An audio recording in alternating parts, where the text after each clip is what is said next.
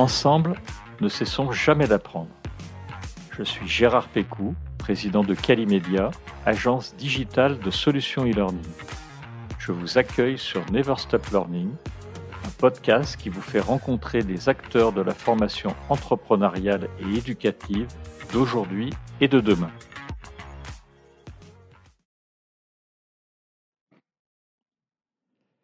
Bienvenue à nos auditeurs. J'ai le plaisir d'accueillir aujourd'hui Aurélie Van Dyck, qui est docteur en psychologie cognitive, formatrice et consultante, et qui est également l'auteur du livre Réinventer vos formations avec les neurosciences, avec un sous-titre qui est Tout comprendre du cerveau et de l'apprentissage des adultes, et que l'on peut trouver donc aux éditions ESF. Bonjour Aurélie. Bonjour Gérard. J'ai adoré ton livre et nos auditeurs vont voir pourquoi, parce que il est vraiment euh, spécialement écrit sur l'andragogie, donc la formation pour adultes, ce qui est pas toujours évident. On trouve beaucoup de livres sur l'enseignement sur les enfants, peu sur l'andragogie. Et tout au long, en fait, de ce livre, la particularité, c'est que tu arrives à capter l'attention pour euh, faciliter la lecture, la compréhension, la mémorisation. Et ça, c'est pas courant sur un livre. Il y a beaucoup de quiz, d'illustrations, de témoignages, d'applications pratiques, de fiches récapitulatives que j'ai rarement vues dans un, dans un ouvrage. On va en parler, mais avant d'en parler, je voudrais que tu puisses nous dévoiler un peu ton parcours. Pourquoi tu t'es prise de passion pour les neurosciences? Qu'est-ce qui t'a amené à devenir formatrice et à écrire un livre sur l'andragogie? Déjà, merci beaucoup euh, pour mon livre. Alors, en fait, euh, bah, déjà, je me rappelle au collège que dans ma tête, je me disais euh, que j'avais bien envie d'étudier le cerveau et cette envie ne m'a pas finalement quittée puisque j'ai eu un, un, parcours universitaire qui s'est orienté donc plutôt vers les neurosciences et les sciences cognitives et qui s'est clôturé sur une thèse en psychologie cognitive. J'ai également, donc, en parallèle de cette thèse, donc, été chargée de recherche à l'IME, à l'Institut de médecine environnementale pendant sept ans. Et dans cet euh, institut, il faisait à la fois, donc il y avait à la fois un laboratoire de recherche donc privé, mais aussi il proposait des formations. Et je trouvais euh, vraiment intéressant euh, cet aspect aussi formation. Et donc du coup, je me suis orientée ensuite vers la, la formation pour adultes. Donc, je, je, je, suis devenue formatrice consultante après une formation euh, euh, certifiante. Mon idée derrière, c'était vraiment de me dire comment je peux utiliser tout ce que j'ai appris euh, sur les, les, les, neurosciences, sur le fonctionnement du cerveau, comment je peux utiliser ça et du coup le, le transmettre dans mes formations, à la fois dans la pédagogie et dans le contenu même de mes formations.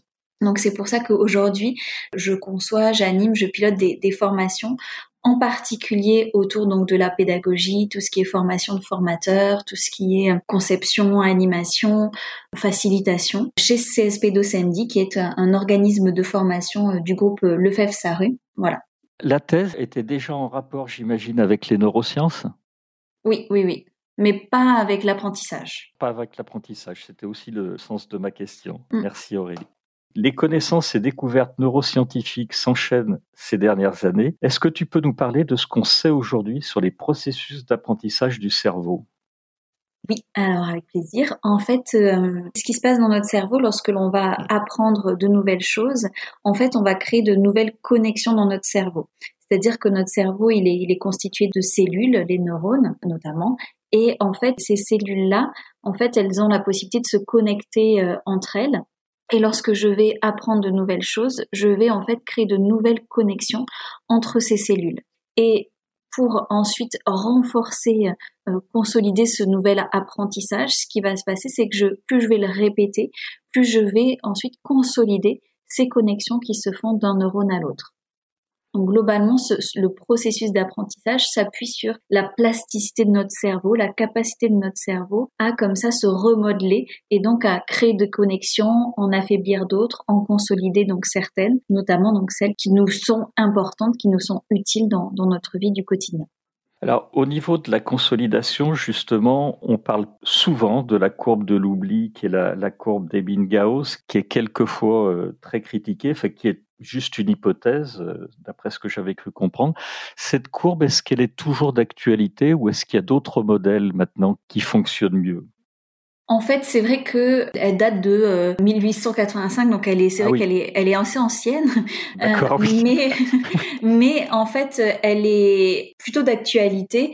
Après, ce qui se passe, c'est que Ebbinghaus, ce qu'il faisait, c'est que il faisait des tests sur lui-même. Donc, il testait son apprentissage et son oubli sur lui-même. Et donc, c'est vrai que d'un point de vue méthodologique, aujourd'hui, ça ne passerait pas du tout. C'est clair. voilà. voilà. Donc, maintenant, on fait vraiment des groupes contrôle. Et puis, donc, à chaque fois, on a des populations euh, bien sûr beaucoup plus euh, nombreuses pour avoir des résultats vraiment euh, solides et fiables. Mais néanmoins, il a isolé le fait que si on ne répétait pas dans le temps, et eh ben finalement on oubliait, on oubliait rapidement. Et ça, en fait, c'est quelque chose que on expérimente tous, et donc qui, qui, est encore tout à fait, tout à fait juste et tout à fait vrai. Donc oui, oui. Je sais que moi, je la, je la présente toujours. D'accord. Parce que oui, elle a, elle a tout à fait une Elle, elle a toujours un intérêt. Exactement. Elle, est terrible, cette courbe de l'oubli. Je, je crois qu'on on réduit de près de la moitié les connaissances acquises dans les jours ou les semaines qui suivent une formation. Oui, tout à fait. Moi, je me rappelle du chiffre que, si mes souvenirs sont bons, au bout de 9 heures, on oublie à peu près 70% de ce que ah l'on a appris euh, il y a 9 heures. Donc, en effet, c'est... C'est pas quelques semaines. C'est encore plus rapide. C'est encore plus rapide. Donc, euh, après, sauf si vraiment, euh, le moment où j'ai appris et que, du coup, il y a des facteurs qui ont agi dessus, par exemple, donc les émotions, mais je pense qu'on y reviendra un peu plus tard, qui ont agi dessus et qui ont fait que vraiment, ça a laissé une trace plus forte parce que voilà, j'ai ressenti une émotion en même temps que j'ai appris le contenu d'apprentissage. Mais sinon, euh, euh, voilà, pour des choses un peu plus euh, monotones ou parce que les bingos, lui, il se rappelait, enfin, il mémorisait des syllabes. Donc, ah oui, évidemment, c'est quand même moins fun ah que, enfin, nous, on essaie justement de rendre l'apprentissage plus fun pour que euh, on laisse des traces même si c'est euh, une seule fois. J'imagine. Alors, dans ton livre, tu décris très bien les quatre piliers de l'apprentissage qui sont l'attention, l'engagement actif, le retour sur erreur ou le retour d'information et justement la consolidation dont on vient de parler. Tu peux nous en dire un peu plus sur l'attention, l'engagement actif et, et le retour sur erreur, les trois autres piliers? Oui, tout à fait. En fait, euh, ces quatre piliers, ils ont euh, été isolés par euh, Stanislas Dehaene, qui est un, neuroscientifique et qui siège au, Conseil scientifique de l'éducation nationale et qui a écrit un bouquin qui s'appelle Apprendre en 2018 et qui décrit vraiment ces quatre piliers en quoi consistent ces quatre piliers Le premier, donc, c'est l'attention. Donc, c'est se dire que euh, si je suis pas attentif à ce que je veux apprendre, à ce que je souhaite apprendre, bah, c'est un peu comme si ça va rentrer par une oreille, ça va ressortir par l'autre. Donc, c'est vraiment euh, le, la voie d'entrée. C'est là où je vais mettre mon projecteur et du coup, je vais être attentif sur ça et donc, du coup, je vais apprendre ça. Mais ça suffit pas. Le deuxième pilier, c'est l'engagement actif. C'est le fait, en fait, de se dire, je, je suis là, je suis, j'écoute euh, ce que, ce que le formateur me dit, ou ce que je veux apprendre, mais également j'y vois un intérêt, je suis motivée à apprendre et donc je suis dans une posture vraiment active parce que voilà, j'ai envie. Donc là, c'est le deuxième pilier, c'est pour favoriser l'apprentissage, ça veut dire que euh, on a besoin que nos apprenants soient engagés activement et, et besoin et envie d'apprendre. Donc ça, c'est le deuxième pilier. Et le troisième pilier, donc c'est le retour sur information immédiat. Pour ça, on peut repenser à ce que on évoquait tout à l'heure sur le processus d'apprentissage, qui était, voilà, quand je vais apprendre, je vais créer des connexions entre mes neurones. Et donc, on comprend bien que si je crée comme ça mes, connexions entre les neurones qui sont associés à un nouvel apprentissage, et que si en fait, ça n'amène pas au bon apprentissage, par exemple à une bonne prononciation, et ben finalement, et que je consolide ça, euh, parce que ben on m'a jamais corrigé, on m'a jamais dit ben non en fait c'est pas euh, ça se prononce pas de telle manière mais ça se prononce de celle-ci. Et ben finalement je vais consolider une mauvaise façon de prononcer. Et donc c'est pour ça que ce retour sur information immédiat qui va me dire soit je suis dans le juste super et donc du coup je consolide, soit ma prononciation est pas tout à fait bonne. Et ben dans ces cas-là je vais la corriger, la rectifier de suite, hop, euh, du coup changer un petit peu le, le, chemin neuronal, donc mais les connexions dans mon cerveau, et ensuite du coup je vais pouvoir consolider la bonne façon de faire. Donc ce troisième pilier est vraiment essentiel dans l'apprentissage et c'est pour ça que quand on dit ben voilà c'est important de valoriser l'erreur, que ce soit enfin à tout âge, valoriser l'erreur dans l'apprentissage, c'est notamment à, cela que enfin on, on fait référence et qui en ça que c'est vraiment important pour pas voilà, consolider, apprendre une mauvaise façon de faire. Et ça, d'ailleurs, euh, Stanislas Dehaene le décrit effectivement très bien, puisque lui, je crois qu'il parle même de célébration positive, ce qui n'est pas courant dans les apprentissages en France, où on a plutôt mm. tendance à les sanctionner qu'à les reconnaître et à les valoriser. C'est ça. Mm. En formation pour adultes, puisque bah, moi je, viens plutôt de, de, ça. Parler de la formation pour enfants. Et voilà, et voilà. Mais du coup, oui, oui, tout à euh, fait. Hein. Mais, mais c'est important du coup en formation pour adultes de dès le début dédramatiser ou mettre l'accent sur ça parce que euh, ben avant d'être un adulte on a été un enfant et donc on a été conditionné par euh, ce système éducatif. Donc euh, c'est vraiment important de voilà, de, de valoriser l'erreur, mais pas forcément en disant ben voilà, euh, ça peut être dès le début de la formation dire ben voilà, l'erreur fait partie du processus d'apprentissage, donc euh, développer un peu notre méta euh, de notre processus d'apprentissage, mais du coup, on peut aussi nous dans notre posture de formateur tout au long de la formation, à chaque fois qu'il y a une personne qui se trompe ou ben du coup valoriser et dire ah ben vraiment merci, ça va vraiment nous être utile que ça tu as vraiment bien fait ça parce que c'est important aussi de, de valoriser valoriser tout ce que les personnes font de bien. Mais aussi ben voilà l'erreur euh, que tu as faite et, et ça nous permet d'éclairer ce point-là et etc et du coup vraiment valoriser ça même dans notre animation pour que ce soit pas juste des mots mais que ce soit incarné Merci euh, Aurélie pour cet éclairage. Est-ce qu'il existe des méthodes particulières qui vont favoriser les processus d'apprentissage? Tu as parlé tout à l'heure de l'engagement actif, de la motivation, et on a commencé à l'aborder, il y avait les émotions et l'apprentissage. Tu peux nous en dire plus sur les émotions, comment elles peuvent contribuer à l'apprentissage, et sur aussi peut-être d'autres processus qui favorisent cet apprentissage? Alors en fait, ce qui se passe, c'est que lorsque l'on va euh, ressentir une émotion, on va activer d'autres régions dans le cerveau et notamment euh, l'amygdale. Ce que l'on a montré en fait, c'est que euh, enfin, ce que les recherches ont montré, c'est que quand on va donc comme ça ressentir une émotion, du coup, ça va activer aussi l'amygdale et ça va en fait en parallèle du coup renforcer le souvenir qui va se faire du coup dans en mémoire. Et donc ça va activer en parallèle l'amygdale et l'hippocampe. Et le fait comme ça d'activer ben, ces deux euh, régions ça va renforcer le souvenir en mémoire. Donc en fait il y a vraiment un, processus euh, chimique euh, qui se met en place que quand je vais ressentir une émotion du coup je vais activer l'amygdale libérer de la noradrénaline, donc un neurotransmetteur, et ça va renforcer le souvenir en synergie donc avec l'hippocampe qui est la structure clé pour l'apprentissage. Et ça, euh, euh, j'aime bien utiliser cette illustration dans mes formations avec euh, la publicité. Maurice, tu pousses le bouchon un peu trop loin. Ah oui. ça, ça, vous dit quelque chose aussi. Maurice qui est un poisson rouge. voilà, Maurice qui est un poisson rouge et le petit garçon qui est en train de parler et qui a du, du chocolat tout autour euh, de la bouche et qui voilà, qui fait croire à sa maman que Maurice son poisson rouge a mangé tous les chocos suisses. donc voilà, donc euh, voilà, c'est donc elle est vraiment craquante cette publicité et elle date de 2001 et à chaque fois que je la je la montre que ce soit en conférence ou en ou en formation, ben, il y a plus de la moitié des participants qui s'en souviennent alors qu'elle date de 2001. Et donc c'est pas juste la répétition parce que ben, le nombre de pubs que l'on voit et qui sont répétées, on s'en rappelle pas forcément juste par l'évocation de euh, de euh, comment dire de du slogan ou euh, oui du slogan qu'ils ont trouvé, mais c'est finalement au travers de l'émotion que cette publicité a généré et qui fait que 20 ans après, on s'en rappelle encore. Tout à fait. Dans ton livre, tu dis aussi qu'il y a un, processus qui favorise l'apprentissage, c'est le j'apprends grâce aux autres. Dans le digital, qu'on traduit par social learning, l'imitation également, c'est quelque chose qui aide? Oui, oui, oui, en fait, c'est un processus complémentaire quelque part. C'est se dire que notre cerveau, il est aussi configuré de façon à ce que l'on puisse apprendre par observation et par imitation d'un modèle, selon la, théorie de Bandura. Et également, donc, on a vu qu'il y avait des neurones, les neurones miroirs, qui s'activaient lorsque l'on observait quelqu'un faire une action. Les mêmes neurones s'activaient quand on observe l'action qui est faite ou quand nous-mêmes on réalise la même action. Donc ça veut dire que si je vois quelqu'un faire, que je l'observe, alors toujours avec mon attention, mon engagement actif, on garde bien ces deux piliers en tête, mais du coup, hop, j'observe donc euh, mon interlocuteur, mon, mon, modèle entre guillemets, enfin en tout cas la personne que j'ai envie derrière d'imiter et dont j'ai envie d'apprendre de son comportement. Cette observation active va faire que je vais du coup activer mes neurones miroirs et donc ça va commencer à amorcer l'apprentissage. Et derrière, après, l'apprentissage, la réalisation du coup du même comportement, de la même action sera renforcée.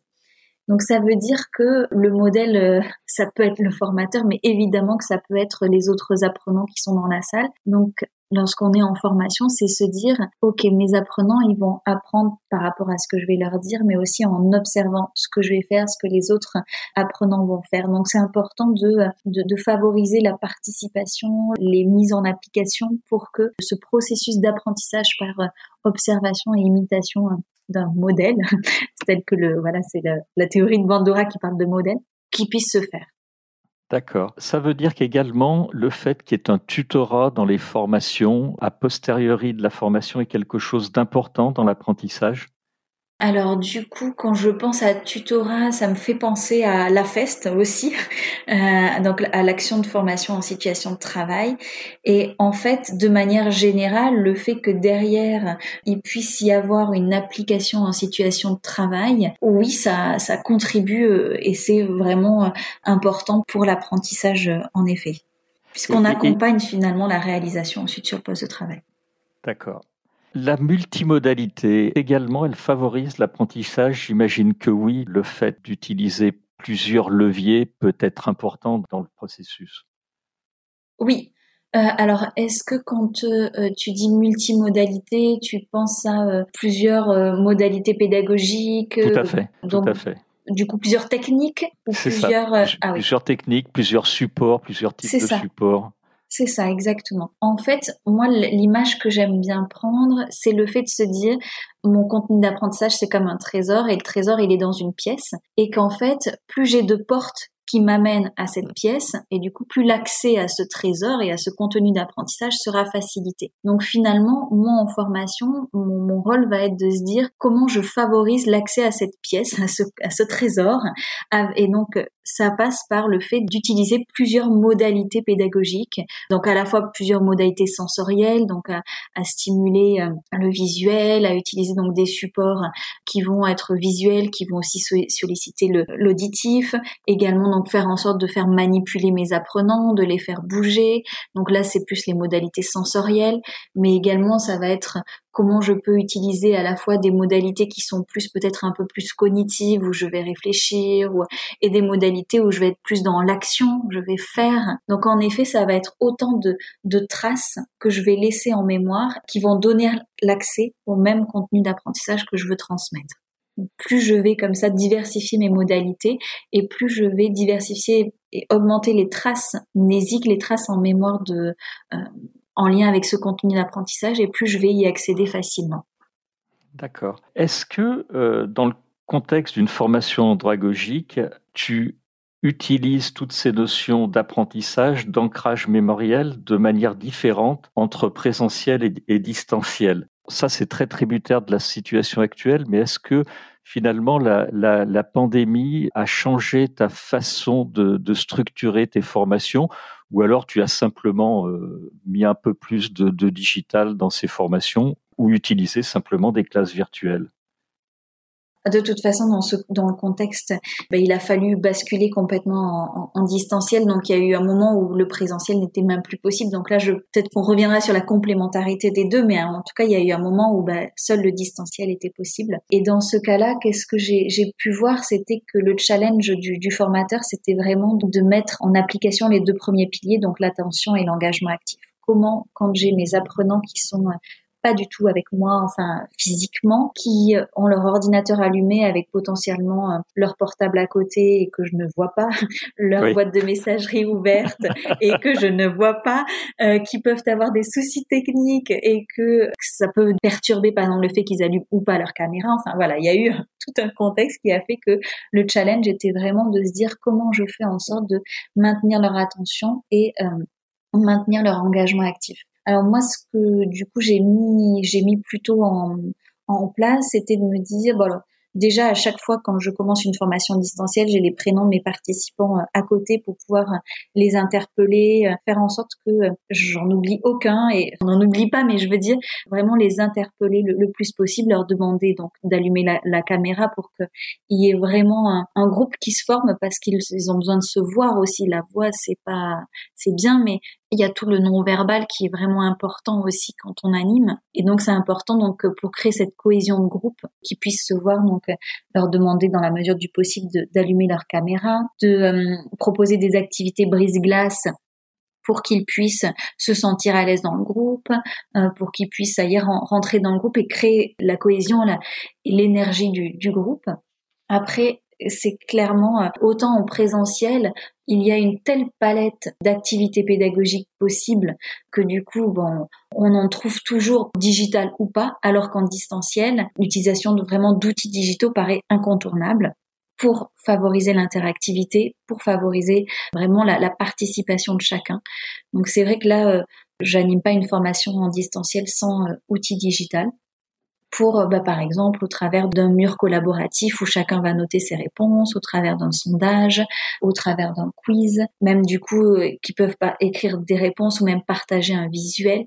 Donc vraiment, à chaque fois, euh, c'était vraiment, c'est vraiment essentiel. Et par contre, comme en présentiel, vraiment l'utilisation de sous-groupes, de binômes, pour vraiment varier les dynamiques, ça, je le maintiens et, même le, plus possible parce que pour maintenir l'attention, varier les rythmes, c'est essentiel. Et donc, ça passe par ça. Ça passe par l'intonation, le dynamisme, la participation de chacun. Et ça passe par le fait, donc, de varier aussi, donc, des temps où on va être seul, où on va être à plusieurs, en sous-groupe, etc. Donc, il y a vraiment, voilà. Merci Aurélie, parce qu'effectivement, je, je pense vraiment comme toi, c'est très très bénéfique de créer une dynamique d'échange. C'était l'une de mes questions et tu viens d'y répondre avant que je te la pose. Merci pour ça. Tu expliques vraiment comment tu arrives à créer euh, une très belle dynamique. Il y a dans ton livre beaucoup de témoignages d'acteurs de terrain des cas pratiques, euh, des quiz, comme je l'ai dit en, introduction. Quand je dis beaucoup, c'est vraiment beaucoup de témoignages que j'ai vraiment appréciés. Est-ce qu'on peut en tirer une ou deux bonnes pratiques euh, communes? Alors, tu en as déjà tiré quelques-unes, puisque à la fin de ton livre, il y a les neurotrucs et astuces que j'ai particulièrement appréciés, qui seront très utiles. Est-ce que vraiment on peut en tirer une ou deux bonnes pratiques de tout cet ensemble de témoignages? Que ce soit en présentiel ou en distanciel Les deux, oui, oui, oui, les deux. Neurotruc et astuces, je pense que j'ai dû parler des modalités de restitution. Euh, en effet, l'idée c'est que euh, quand je vais euh, faire un débriefing, donc je propose un exercice et derrière en fait il y a toujours un, un temps de débriefing pour que chacun des groupes s'exprime et, et du coup puisse finalement partager ce qui s'est passé dans son sous-groupe et ben là c'est toujours un challenge de dire comment je maintiens euh, l'attention des personnes qui ne présentent pas parce que si admettons j'ai un groupe de 12 que j'ai fait euh, trois ou quatre sous-groupes ben vous imaginez le temps pendant lequel on est un peu passif parce qu'on va écouter l'autre sous-groupe euh, restituer. Donc là c'est vraiment le challenge du formateur de se dire comment je vais maintenir l'attention de mes apprenants alors que ils peuvent être dans une posture passive d'écoute. Donc c'est se dire ben, par exemple, euh, je vais leur donner un challenge, je vais leur dire, ben, dans euh, ce que va, chaque sous-groupe va évoquer, euh, isoler euh, deux ou trois mots-clés qui reviennent à chaque fois ou, ou trouver parmi les, les, visuels qui sont devant vous, trouver celui qui illustre le mieux ce qu'a évoqué ce sous-groupe-là ou liker, puisqu'en digital, du coup, par exemple, on peut liker les post-it. Donc voilà, du coup, liker les, les idées en fonction de ce que vous avez trouvé plus ou moins pertinent. Donc finalement, c'est se dire comment je peux faire en sorte que cette, ce temps de restitution, ce temps de, de débriefing, certes, c'est vraiment intéressant ce que les autres sous-groupes disent, hein, mais c'est vrai que ça peut pas, des fois être un peu long. Donc, c'est comment je peux faire en sorte de maintenir l'attention des personnes qui vont à ce moment-là écouter. Ça peut être aussi euh, leur demander de faire euh, une affiche de cinéma, euh, de faire un mime. Et donc là, comme c'est atypique, comme c'est pas juste une série de, de, de réponses, euh, bah là, euh, l'attention, elle est complètement captée de tous parce que euh, on a envie de les voir faire le mime, de voir décrire leur affiche de cinéma, et donc ça, l'attention est vraiment captée. D'accord. Est-ce que Aurélie, il y a des choses qui marchent exclusivement en présentiel, d'autres exclusivement en digital? Je te pose la question parce que actuellement on parle beaucoup d'hybridation ou qu'on pourrait ramener au, au blended learning. Je me dis qu'il est intéressant de maximiser le potentiel des deux aspects de la formation. Quel est ton avis là-dessus? Je suis tout à fait en phase sur le fait que pour moi l'un est vraiment complémentaire de l'autre parce que ben quand on parle de consolidation ben finalement le fait de pouvoir à la fois utiliser mixer le présentiel et le distanciel ben ça permet de pouvoir étaler euh, l'apprentissage dans le temps et pour favoriser la consolidation ben le fait d'étaler l'apprentissage c'est vraiment euh, bénéfique. Donc en fait, le distanciel, permet justement de donner accès à tout le monde, quelle que soit sa situation géographique, et donc de, par exemple, caler une classe virtuelle d'une heure trente en plein milieu de leur journée, sans que ça nécessite des déplacements, et du coup, pendant cette phase de distanciel, de réactiver, de revenir sur les apprentissages, et donc de consolider. Alors que quand on est en présentiel, si ça nécessite un déplacement, ben, de suite c'est un peu plus contraignant. Donc en général, en présentiel, on va souvent euh, grouper euh, les, apprentissages. Alors que pour la consolidation, on sait que le fait d'étaler, c'est bien. Donc il y a une vraie plus-value du, distanciel, notamment donc à ce titre-là de consolidation, de réactivation en sachant que évidemment aussi en présentiel, il se passe aussi des choses qui sont plus difficiles en distanciel. Donc en présentiel, par exemple, on va avoir beaucoup de temps informel autour de la machine à café, euh, pendant la pause déjeuner. Et finalement, voilà, il, va se passer aussi des choses qui ne peuvent pas se passer euh, en distanciel. Également, le non-verbal est plus visible, les mouvements sont plus visibles. Voilà, il peut y avoir un peu plus de, de possibilités à ces niveaux-là en présentiel, mais vraiment l'un est complémentaire de l'autre. D'accord. À mon sens. je suis parfaitement en phase, Aurélie. Avant de terminer ce podcast, je voudrais, si tu en es d'accord, qu'on torde le cou à quelques neuromythes. Dans un podcast précédent, on en avait déjà parlé, c'était avec euh, Erwan Deves notamment. On avait parlé du déclin cognitif à partir de 20 ans, qui est un neuromythe. Les différentes spécialisations d'apprentissage visuel, auditif, tactile, alors qu'on utilise les trois. Euh, il y en a bien d'autres. Euh, l'utilisation de 10% de la capacité du cerveau, dans des plaies à, Luc Besson et au film Lucie, c'est pas forcément vrai, puisque on utilise, je crois, tu me contredis si tu n'es pas d'accord, mais 100% de notre capacité, en fait, à différents moments. Est-ce qu'il y en a euh, quelques-uns qui t'agacent euh, plus particulièrement, à qui il faut vraiment qu'on torde le cou euh, dans ce podcast? Euh, alors, agacé, non, pas, Ils vont pas jusqu'à ce stade-là. Pas jusqu'à euh, jusqu'à ce stade. non. Euh, alors, je dirais plutôt qu'il y en a un que je trouve particulièrement intéressant, c'est le fait de se dire que notre cerveau, il a la capacité de créer des neurones tout au long de la vie. Et ça, en fait, euh, avant, on, on, pensait que ce n'était pas le cas parce qu'en fait, c'est dans les à peu près dans les années 70 qu'on a mis en évidence ça chez les animaux et à peu près dans les années 90 chez l'homme fin des années 90, on a vraiment vu que chez nous euh, humains, donc on avait donc notamment euh, au niveau de, de l'hippocampe des cellules, des cellules souches qui peuvent se différencier si on les stimule et devenir de nouveaux neurones. Donc ça, c'est génial. ça veut dire que voilà, c'est une bonne nouvelle parce que en plus, ce qui est génial également, j'espère que ça amènera plein de monde à nos formations, c'est que comment on peut stimuler cette neurogenèse. Alors on peut la stimuler par l'activité physique, mais également par l'apprentissage. Et donc finalement, si je, j'apprends, si je stimule mon cerveau et que voilà, il, sent la nécessité de, de, former de nouveaux neurones, et ben cette neurogénèse va avoir lieu et va être favorisée.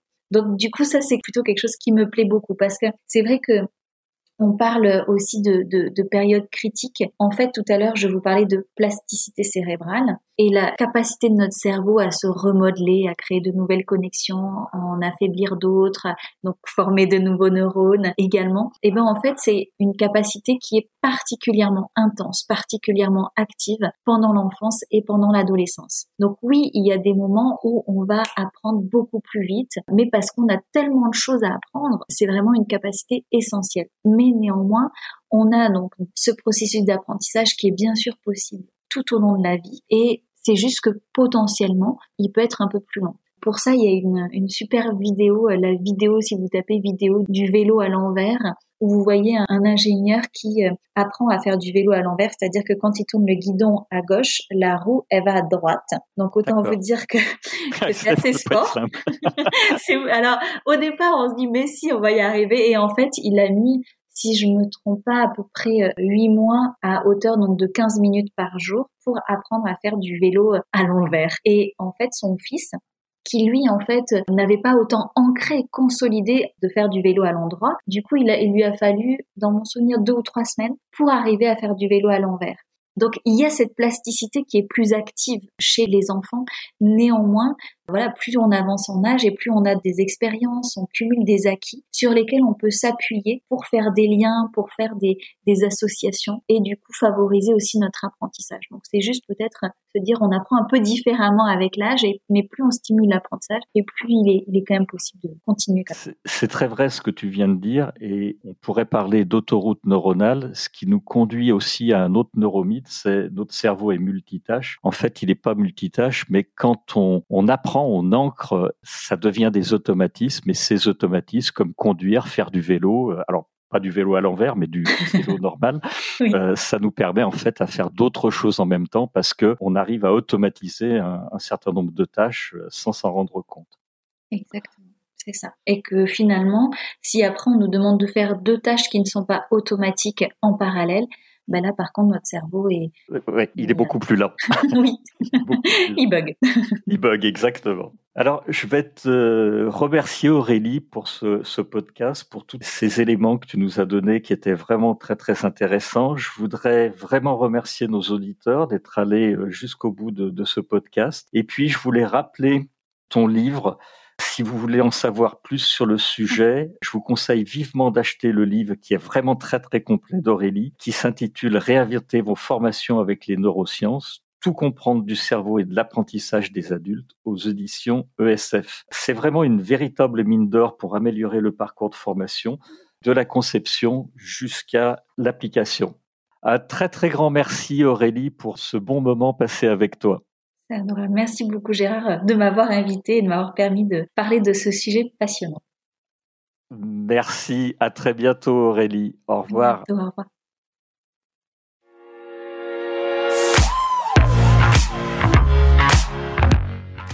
Vous êtes arrivé à la fin de cet épisode. Je vous remercie pour votre écoute attentive. Si l'épisode vous a plu, partagez-le auprès de votre entourage et donnez-lui une bonne note suivie d'un commentaire sympathique pour nous aider à grimper dans les classements.